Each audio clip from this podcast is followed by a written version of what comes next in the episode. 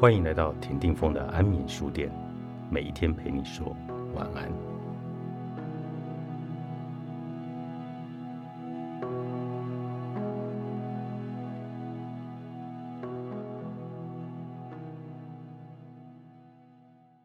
一九五八年三月，蔡世平出生于杨梅高山顶。然而，当年的八二三金门炮战，襁褓中的他却已经到了金门战地。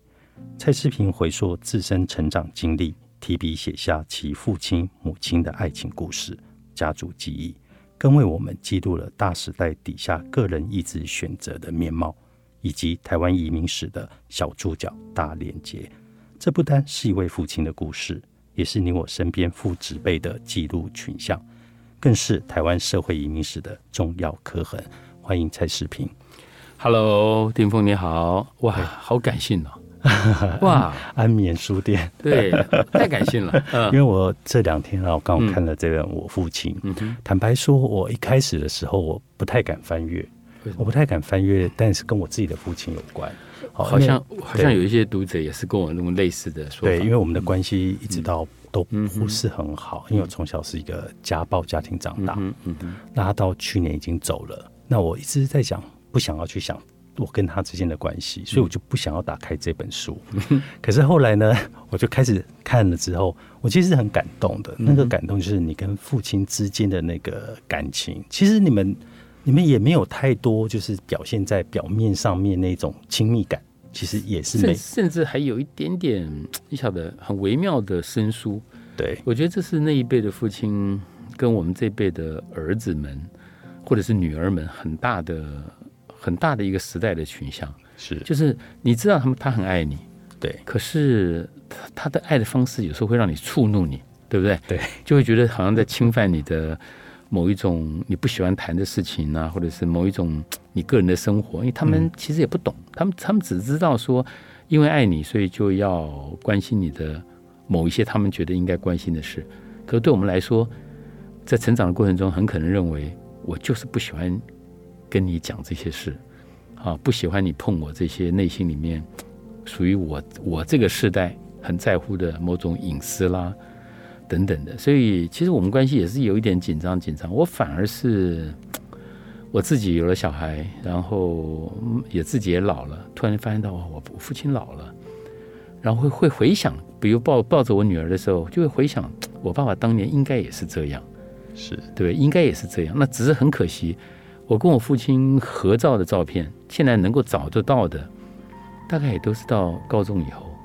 也就是说，在我高中之前，我们父子之间能够有拍到留下来的照片，一个是因为那时候照相很难，对，比如不是像手机这样那么容易嘛。那时候照相是要到，要不然就到照相馆去洗，还洗好几天去照，要不然就是有客人带了很贵的照相机来帮你拍了，然后拿去洗。他洗了之后，他要不要看他给你？他给你就有，他没给你，你还是没了。对，所以我就一方面回想，一方面就觉得到底怎么回事。然后加上我会看我父亲老了以后，我突然也回想到说：天哪，他一个人来台湾，最后落脚在台在这个地方，也没有再回大陆了，就没有回他故乡了。嗯，那他是一种什么样的心情呢？每次他一个人坐在那里，在那边发呆或者是打盹的时候，我我就会想说，他会不会他的整个的内心的某种意识回到了一个我完全不知道的地方？所以我就很想试着就这样子一篇一篇的写下来了。就像你里面有写到，就是父亲总是沉默的望着这个世界。那你其实怎么去理解父亲的这一个沉默？就这很难，真的很难。我觉得我年轻的，所以我后来有一次接受一个访问的时候，我用了一两两句话，就他把它 quote 出来做的标题。我说，我们比较年轻的时候没有情绪去懂自己的父亲，没有情绪嘛？对，就反正充满了张力，他一靠近你就像刺猬一样啊，要弹回去。等到我们稍微呃离开学校，开始努力的在外面闯荡的时候，我们是没有时间去认了解他，因为忙嘛，回家都很匆忙。可是有一天，你突然就发现到自己也老了，然后呢，父亲更老了，然后你才发现到呢，很多朋友听你在讲这些事情的时候，他们会安慰你，或者是拍拍你说：“天哪，老蔡，视频，你运气真的很好哎，你福气很好哎，你爸爸还在。”你晓得，这是一个很强烈。我突然回头说，吓一跳，我才想起来说，难怪我父亲八十几岁、九十多岁的时候，有时候他那个意识稍微清醒一点的时候，看看我会说：“哎呀，小平，你也这么老了。”我那时候以前没感觉，以前觉得是这个，反正就是老先生嘛。到了现在这个整个人衰老的时候，他的那个意识大概有时候时而清醒，时而恍惚。可是我后来突然想到一件事，就是从我女儿身上体会到，当我女儿还是个 baby 的时候，到她现在变成青春期了，我才觉得说：天哪，我父亲很可能就是这样子。说不定在某一个意识里面，他还在想着金门小时候，嗯，我很小的模样。可突然间他回过神的时候，发现我站他面前已经是一个中 中年男子了，所以他才会说出那一句话：说哇，小平你也这么老了。是你想的，嗯，对啊。我刚才在寻找那个视频哥的那个额头上的一个疤。对，因为里面这书里面有提到，对额头上的有一道疤。嗯，后来父父亲也是有一道疤，父亲也是，这个眼睛是差不多跟我在位置差不多。他就是八二三炮战的时候抱着我躲那个炮弹，然后一跤摔到那个伞兵坑里。所以你看到这个疤，你会想起他对你的爱，就会想到他的疤是他摔到的。然后，但我一直记记得，因为我很小的时候，我妈妈就会跟我讲说：“哦，你爸爸炮弹下来的时候抱着你躲那个炮弹。”然后摔到里头，还把你抱得紧紧的。小时候听听也就觉得，哎呀，嗯你晓得。可是越老越越觉得说，天哪，那也就是我妈妈跟我爸爸共同有的我小时候的某些记忆，很深刻的记忆。是，嗯，所以这个变成是你们的一个共同的印记耶。对，我说我在文章里面说，有时候人生奇幻之旅嘛，没想到我后来在小的时候，他们带我出去看电影，我到现在还记得八哥。八哥演的那部电影，然后叫做呃婉君表妹，嗯，我就很开心的在街在路上跑，一过马路的时候，我妈妈就是提醒我，哎，小过马路小心。她不提醒就算了，她一提醒，我在马路中间停下来，想说她叫我干嘛？嗯，就嘣一声，一个摩托车撞上来，就就撞到我眼眼眼眉额头这边一个疤，然后就是很巧。就是说，有时候人生也就这样子。然后我父亲就抱着我，一直一直跑，跑到那个医院去。是，我在看到那个你在写这一段的时候，其实蛮感动的。就是一个父亲对一个儿子，本来都很沉默，可能跟这儿子也没有太多连接。嗯。可是，在儿子在发生这事情的时候，嗯，你可以看到那个就是爱啊。对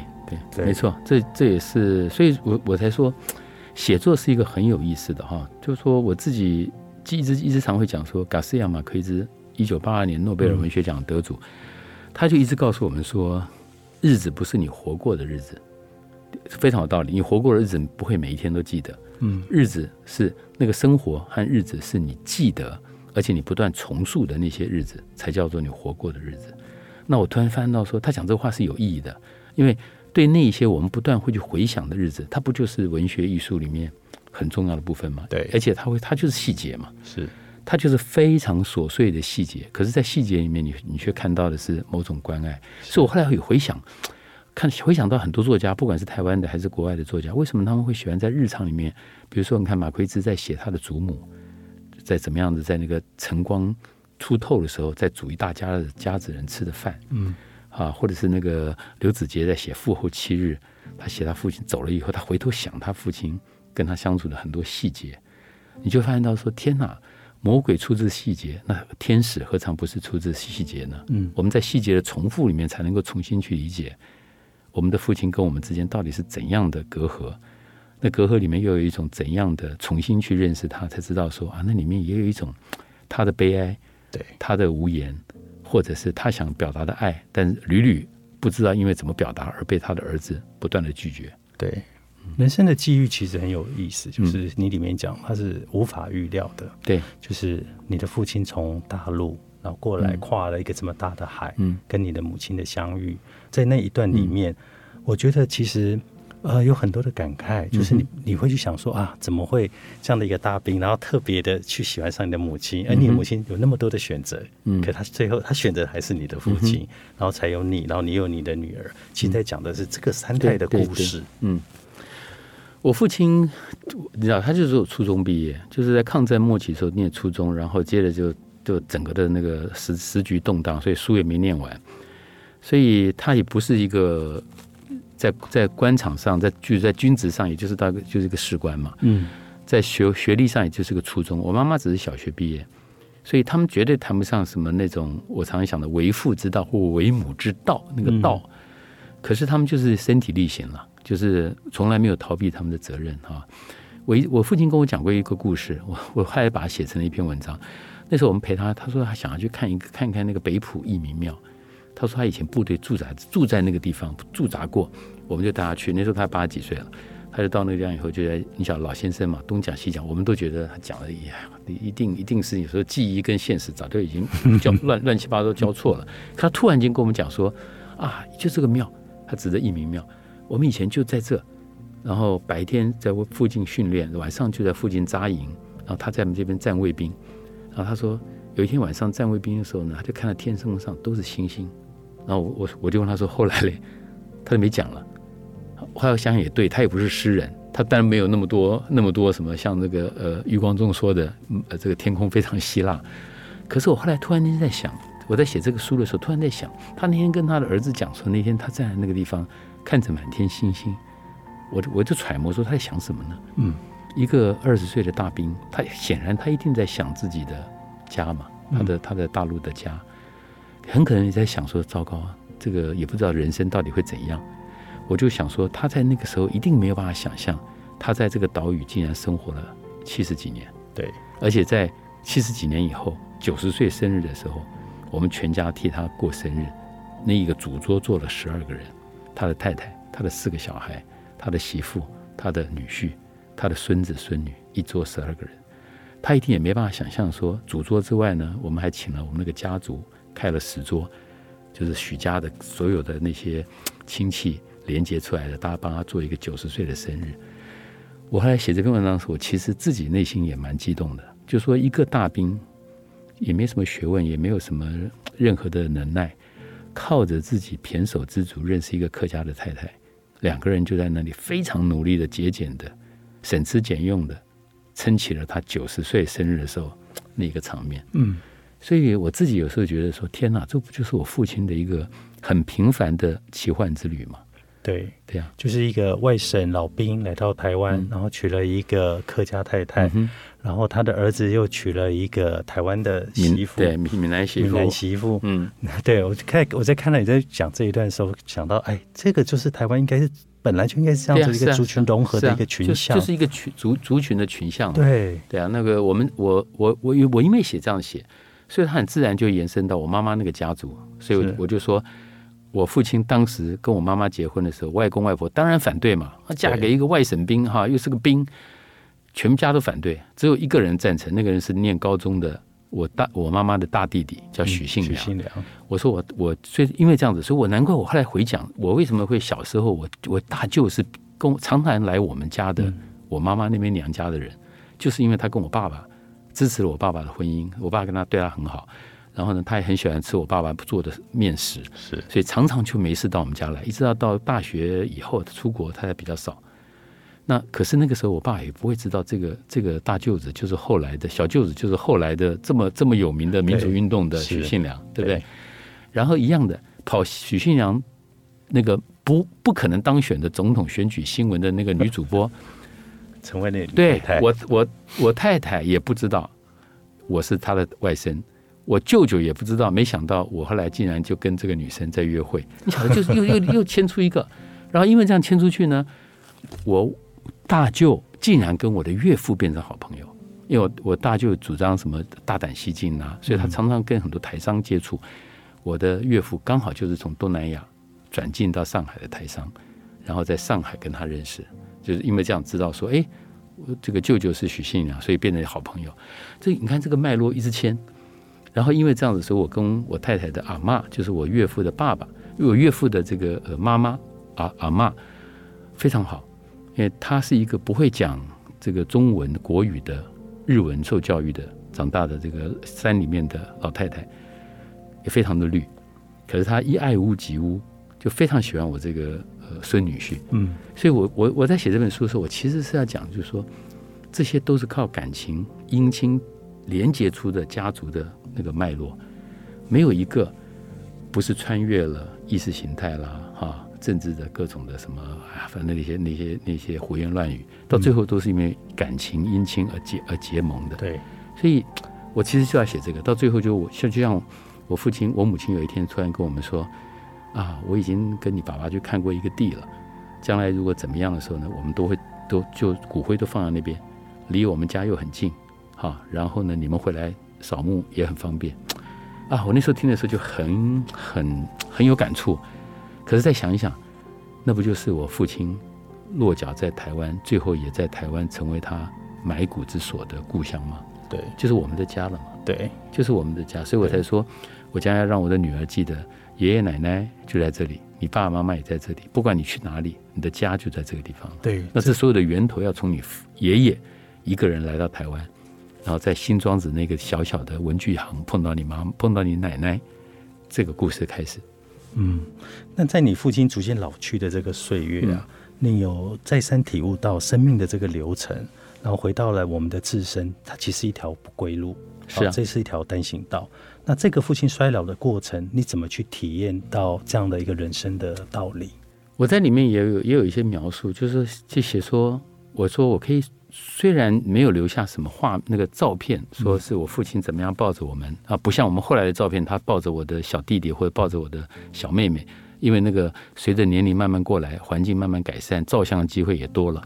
我跟我大弟弟几乎没有任何他抱着我们的照片。几乎没有，做一个很小很小的时候的那张照片也很模糊。那因为这样子，所以我都是靠回想，想说人同此心嘛。嗯，我对我女儿是这样，我父亲一定也是这样。因为从我妈妈的描描述里面听过嘛，比如说抱着我跑跑躲炮弹。对。然后我我依稀有一点印象，是我小的时候在宜兰，在那个罗东大郡那边，我就记得我看过那个大郡的大郡的里面有三板，然后旁边有小吃摊子。我后来长大大一点以后，我问一些宜兰的年纪大的朋友，都告诉我说，那就叫做罗东大郡，大圳就是在博爱医院现在那个底下那个马路的下面，现在已经填起来了。所以这就等于回复填补了我有有父亲带着我散步的记忆，大概就差不多四岁多。所以换句话说，他那个时候也一定也是像现在的我们做父亲的一样，我在想象说他一定也抱着我，牵着我，然后把我放在那个提防的边上。然后让我看着那个外面的那个小三板在那边在那边滑动，然后饿的时候就在旁边吃一个冰淇淋或者吃一个什么小吃。嗯，日子一定是这样的，就是一个就是一个父亲的小日子嘛。而且他的第一个儿子，所以我才说，用这种回想的时候，再看他现在的老迈，比如说他以前在我们家眷村，那我也描述过，我们家那个眷村叫做新村啊。问题就是眷村嘛，竹篱笆搭起来那边，对对对，就给你看过那个。侯孝贤的童年往事一样，就竹篱笆搭起来撑一撑，大家都以为说住一阵子就要走的，没想到最后呢是缝缝补补、敲敲打打，然后又一年、十年、二十年、三十年这样住下来。我所以，我那时候父亲看着他强壮的身躯爬上爬下，什么事情都自己来啊，漏水修瓦，然后呢这个里面的油漆剥了就自己漆。我就透过这种描述来想说，没想到他现在已经老到走路都要我们来搀他、来扶他走一段路。要喘，要叹气个十几次，说：“唉唉，老了老了，就是这样子。”对啊，心里的感触很深，尤其在你有女儿以后。对，就说就是从某从某个角某个角度来说，我们也知道预知到我们未来的人生就是也是这样，也是这样。对对，所以因为这样，所以你就比较能够回头来想想很多以前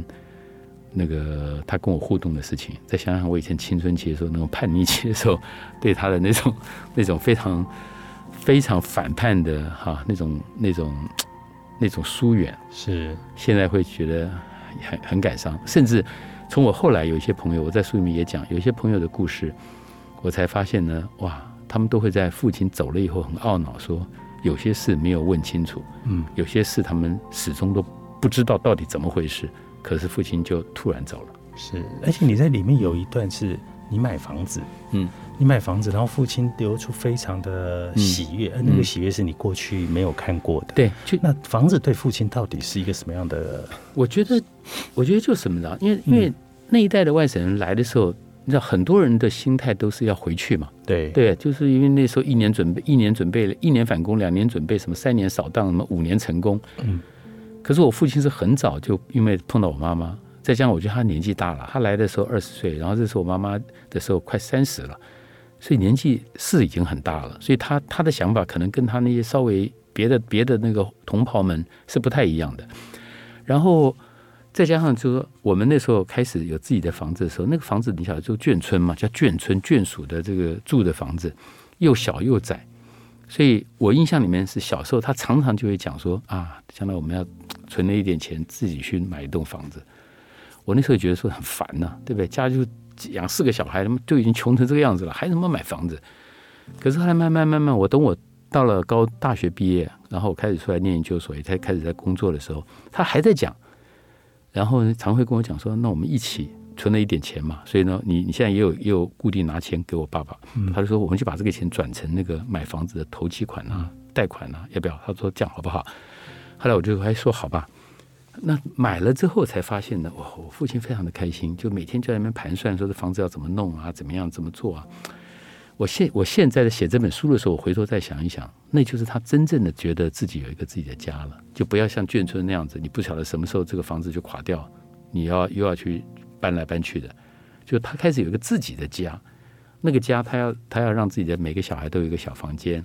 啊，将来甚至还想到说啊，将来要让这个呃媳妇来的时候啊，女婿回来的时候有地方一起住。虽然我我那时候你晓得，就是还还是有一些情绪，就会顶他说，我们回来不会住这里的啦，吃个饭就走了 啊。可他还是会一直想说，那还是会啊还是要回，哎我们还是要准备啊。那等到过年过节，我们现在回头想一想，哎，他还是蛮有远见的。我们总是要回来待个两天。